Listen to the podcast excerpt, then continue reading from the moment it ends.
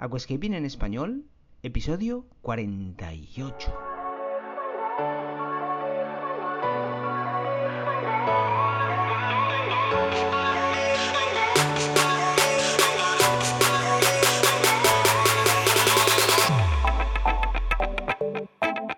Muy buenos días a todos y bienvenidos a Aquascaping en español, el podcast de Nascapers para todos aquellos apasionados al paisajismo acuático que queréis llevar vuestro acuario a un nivel superior. Como todas las semanas, contigo, Albert Escribuela.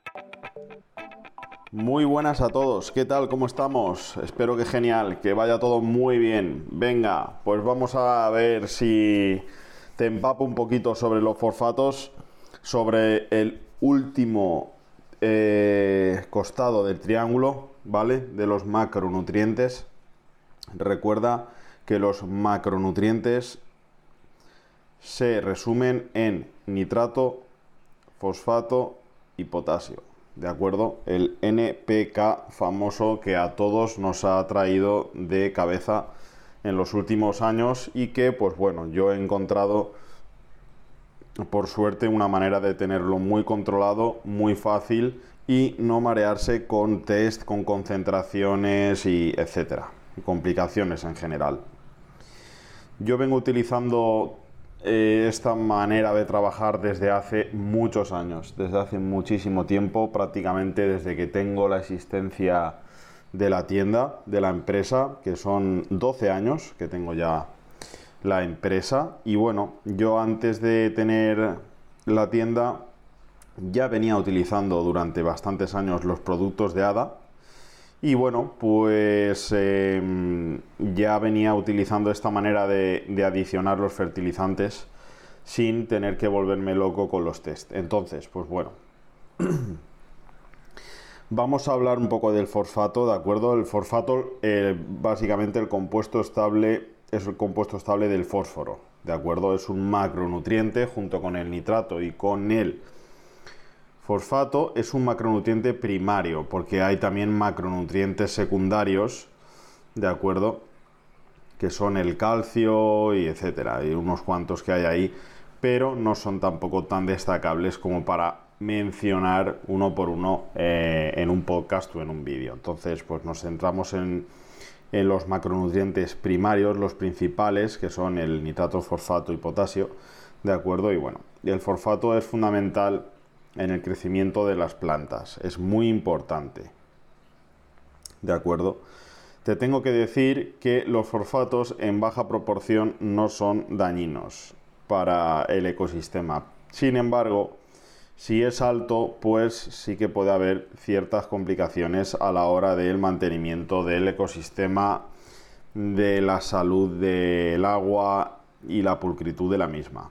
También te tengo que decir que si tienes un pH alto, alto significa 7,5, 7,7, 8, 8,5, pues el fosfato se asimilará muy mal por parte de las plantas. Es decir, la absorción de fosfatos de fósforo por parte del plantado, si tenemos unos pHs muy altos, va a verse afectado. Entonces, lo ideal es mantener pHs de entre 6,4, 6,5 a 7,2 y 7,2 recuerda que tiene que ser por la noche que es cuando tenemos el CO2 totalmente parado y claro, la escala de pH sube y es que tiene que subir porque por la noche tiene que estar el pH un poco más alto que por el día, ¿de acuerdo? Venga, dicho esto, dicho esto, que yo me enrollo mucho, pero me toca cortar porque si no haríamos un podcast de una hora.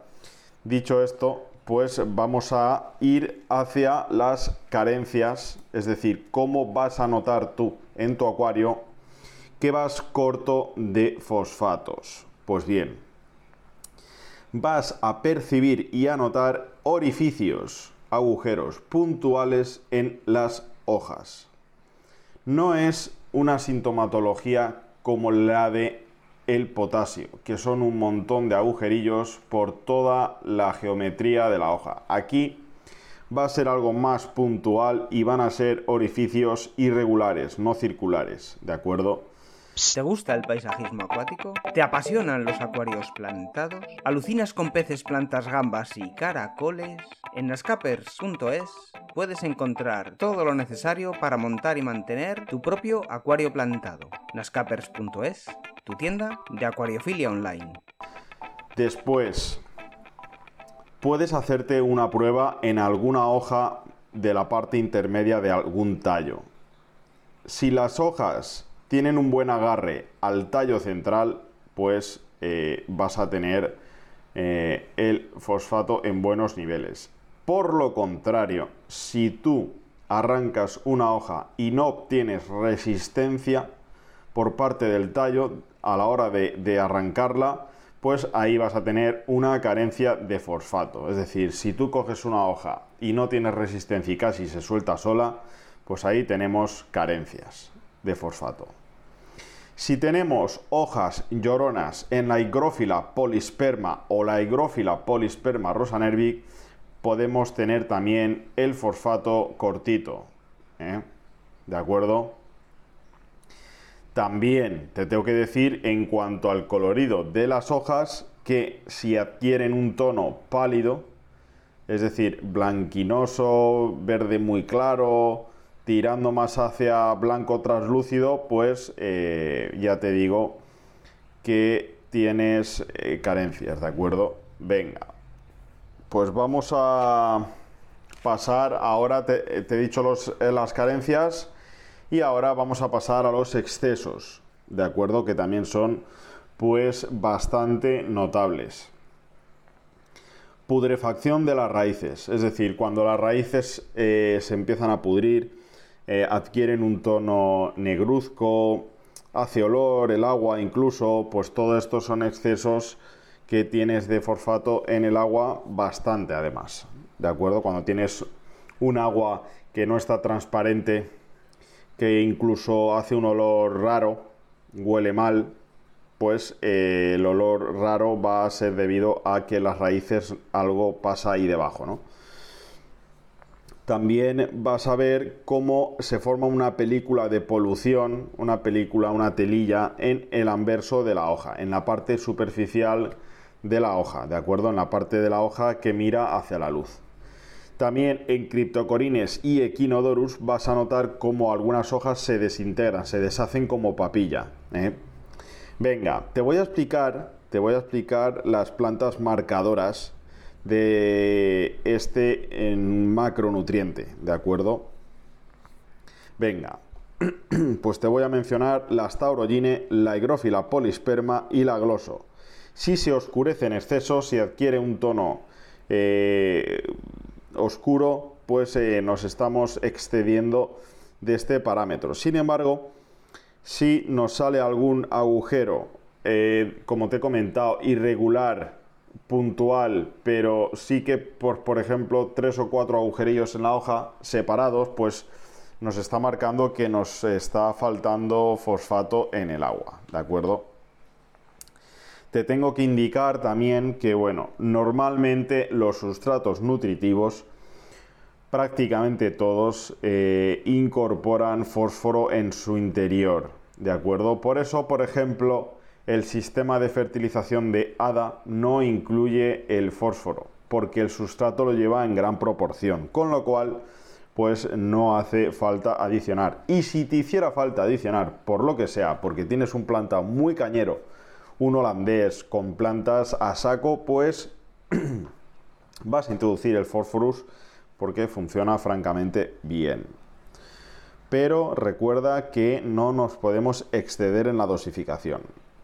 Bueno, antes de ir a los supuestos y a las dosificaciones, quiero explicarte eh, un ciclo de, de necesidades, ¿de acuerdo?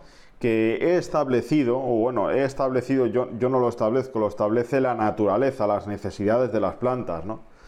Porque al fin y al cabo, yo no, no, yo os cuento mis experiencias, pero no me invento nada. Os cuento lo que me ha ido bien, lo que no me ha ido bien, mi manera de trabajar, pero aquí las cosas están escritas desde hace décadas y años. O sea, es decir, el fosfato no lo ha inventado nadie, el fosfato existe desde ni se sabe, ¿de acuerdo? Y al igual que el nitrato. O sea, eso se descubrió hace... Uf, no lo estamos descubriendo ahora, pero explicamos pues las anomalías, eh, los excesos, las carencias, ¿de acuerdo? Venga, ciclo de necesidades de las plantas de acuario. Bien, te las voy a ordenar de más importantes a menos, pero el orden es el que es. El primero es la luz. ¿De acuerdo? Tenemos que tener una luz fundamentalmente importante en el acuario. Muy, muy importante. Segundo, el CO2. CO2 es indispensable si queremos tener ciertas plantas y un ecosistema pues eh, muy frondoso con las plantas potenciadas a su máximo esplendor.